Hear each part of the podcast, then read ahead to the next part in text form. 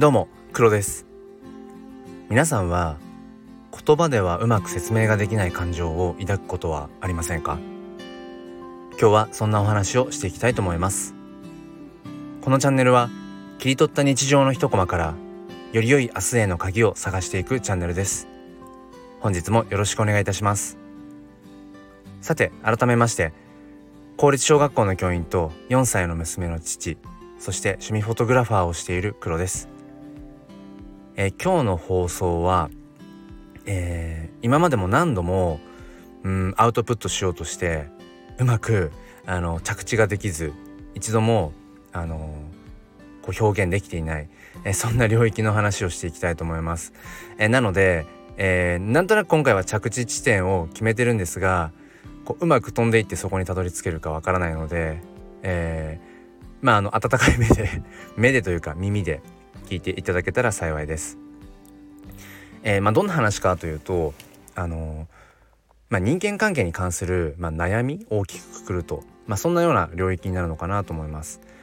えー、僕はあのまあ、自分で言うのもなんですがあの割とこう社交的な方で、まあ、昔から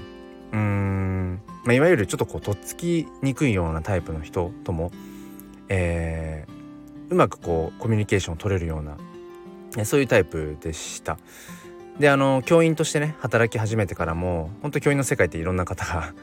いるんですが、うんまあ、大抵どんな先生とでも、うんまあ、うまくやれる、まあ、そんなような、まあ、自負もあったし周りからのあの評価もありました。でまずそこが一つ自分の中で大きな何て言うんでしょうあの自信というかうん自分はそういうふうに誰とでも関われるっていう、うんまあ、思いがあります。で、えー、その上で今同じ職場で働いている、まあ、とある先生がいるんですが僕の一つ上で、えー、教員としての経験年数はあの僕よりもはるかに上です。僕はあの何て言うんでしょう大学を卒業してすぐに教員になったわけではないのでまああのスタートとしては遅いんですね。うん、なのでそのとある方というのは、まあ、年齢的にも経験年数的にももう上だから本当に先輩の中の先輩という。でその方が、まあ、今回のね話の中心になるんですけれどもうんそのどんなタイプの方ととでもこう割と気さくにうん接することができるっていう自分がその人だけはなんかうまく攻略ができないんですよねできなかったんですよね。で今あの同じ職場に4年間同じだけまあ勤めているんですがやっぱりこの4年間振り返ってみても、まあ、第一印象からあなんかこの人うーんもしかしたら自分ではなんかこううまく攻略できないタイプかもしれないっていう、まあ、どこかでもうすでにねあの最初にレッテルを貼ってしまっているっていうのも、えー、ありますねよくよくない部分なんですが。でその上でやっぱりその方が他の方とコミュニケーションをしてるのを見るといや正論なんだけどなんでそういう言葉をねその 選ぶんだろうとかいやもっと言い方あるんじゃないかななんていうふうにいちいちなんかその方の言動が、まあ、気になってしょうがない、まあ、大きなお世話だって言われたらそれまでなんですがでどこかでその何て言うんでしょううん対象がね自分に向くのをどこかこう恐れているというか、うん、なんか避けている。まあそんなようなところもありました。でまあ実際、えーと、1年前ぐらいにあの、まあ、あるねあのなんだろうプロジェクトというかそれに関してものすごいぶつかって、まあ、僕はあのぶつかるつもりは全くなかったんですけど、まあ、向こうからするとその教育観とかね価値観っていう部分であのまあ合わなかったんでしょうね。なんかすごい剣幕でやっぱりこうバーッと言われてしまってで周りの先生方もなかなかそんな光景を見ることはないぞっていうぐらい後々ね、うんま、ちょっとちょっとしたあのなんだろう話題にはなったんですが、うん、それもあったしやっぱりなんだかあのこの人苦手だなっていう。何が苦手なんだろうってちょっと考えた時に、まあ、最初もねお話ししたんですけど割と僕は、えーまあ、自分に対してある程度の自信があってすいません鼻に鼻につくような話なんですが自分に自信があってでもその自信の裏付けができるぐらいやっぱり自分としては日々いろいろ学んだりだとかなんだろうなあの行動しているあの、まあ、つもりというかそういう、まあ、自負もあります。で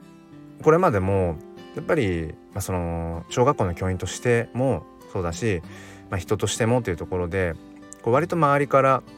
うんまあ、肯定的な、うん、評価を受けることがやっぱ多くてやっぱそういうところでもうん自己肯定感っていうのかなそれは多分高い方なんだと思います。でそれはね別に 悪いことじゃないとは自分では思ってるんですけど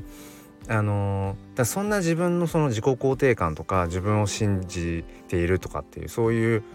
ことに対してなんかそれを脅かしてくるような存在っていうふうに多分捉えていたんだろうなっってあの思います。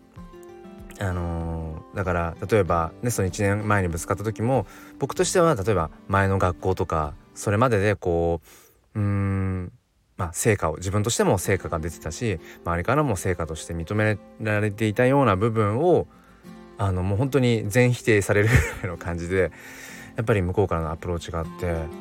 うんなんだろう今まで認められてきていたような部分をなぜこの人は覆そうとするんだろうとかやっぱり怪げに思うところがやっぱあってなんか嫌いなのかなって。僕のことが嫌いなのかなっていうそういうところまで結構考えたりもしていました。うん。で今今までねなるべくこう避けて通っていたみたいなところがあってでもややこしややこしいんですけどどこかでその方のことをうーんなんだろう。やっぱり尊敬していたりだとか一目置く存在なんですよね。また鼻につくような話なんですけどうんまあその小学校の教員として、まあ、ある程度自分としては実践を積み重ねてきてで持論もあるしうん、まあ、ある程度こううならせるようなあのなんだろうな説明とかうんまあそういったね考えを述べるってこともうん、まあ、できるっていうふうに自分で思っていて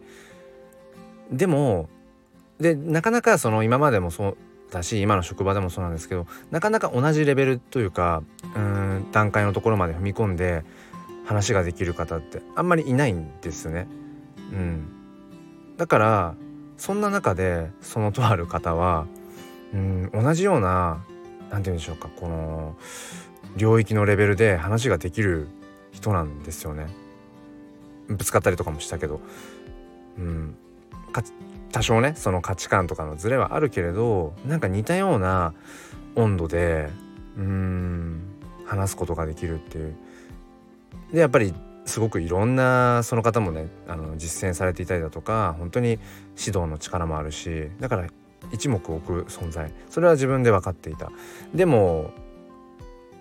触らぬ神にたたりなしじゃないけどうん。あまり近づくと自分の自己肯定感とかっていうものが脅かされる気がするっていう。だこのこの感情は何なんだろうって本当ずっと紐解けなくてで何度も何度もこのね自分の思いについてアウトプットしようとしたけれどなんか結局アウトプットしきれない。アウトプットしようとしてもなんかうまく言語化できない。すっきりしない。まあそんなようなところでした。でえっとまあ昨日またねちょっとその方と話をする機会があってあの、まあ、別の学校の、まあ、先生のね授業を、まあ、みんなで見て、まあ、それに関してこう考察をしてあの協議をしてっていう、まあ、時間があってでその後、まああの僕らのねその学校に戻ってから、まあ、声をかけられてそのとある先生にあの、まあ、ちょっとアドバイスって言われて。なんだって思ってもう完全に防衛反応をこうなんなんでしょうこう危機管理とかわかんないですけど危険回避モード全開みたいな感じですごい構えちゃって。なんなんだろうなと思ったらその授業をね参観した後の競技の中での、まあ、僕の考察僕がこう全体で話したところに関しての、うんまあ、ツッコミで、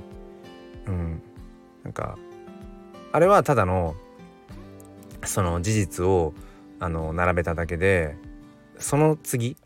要するにじゃあどうするのかっていうその改善点を並べただけじゃなくてじゃあそこから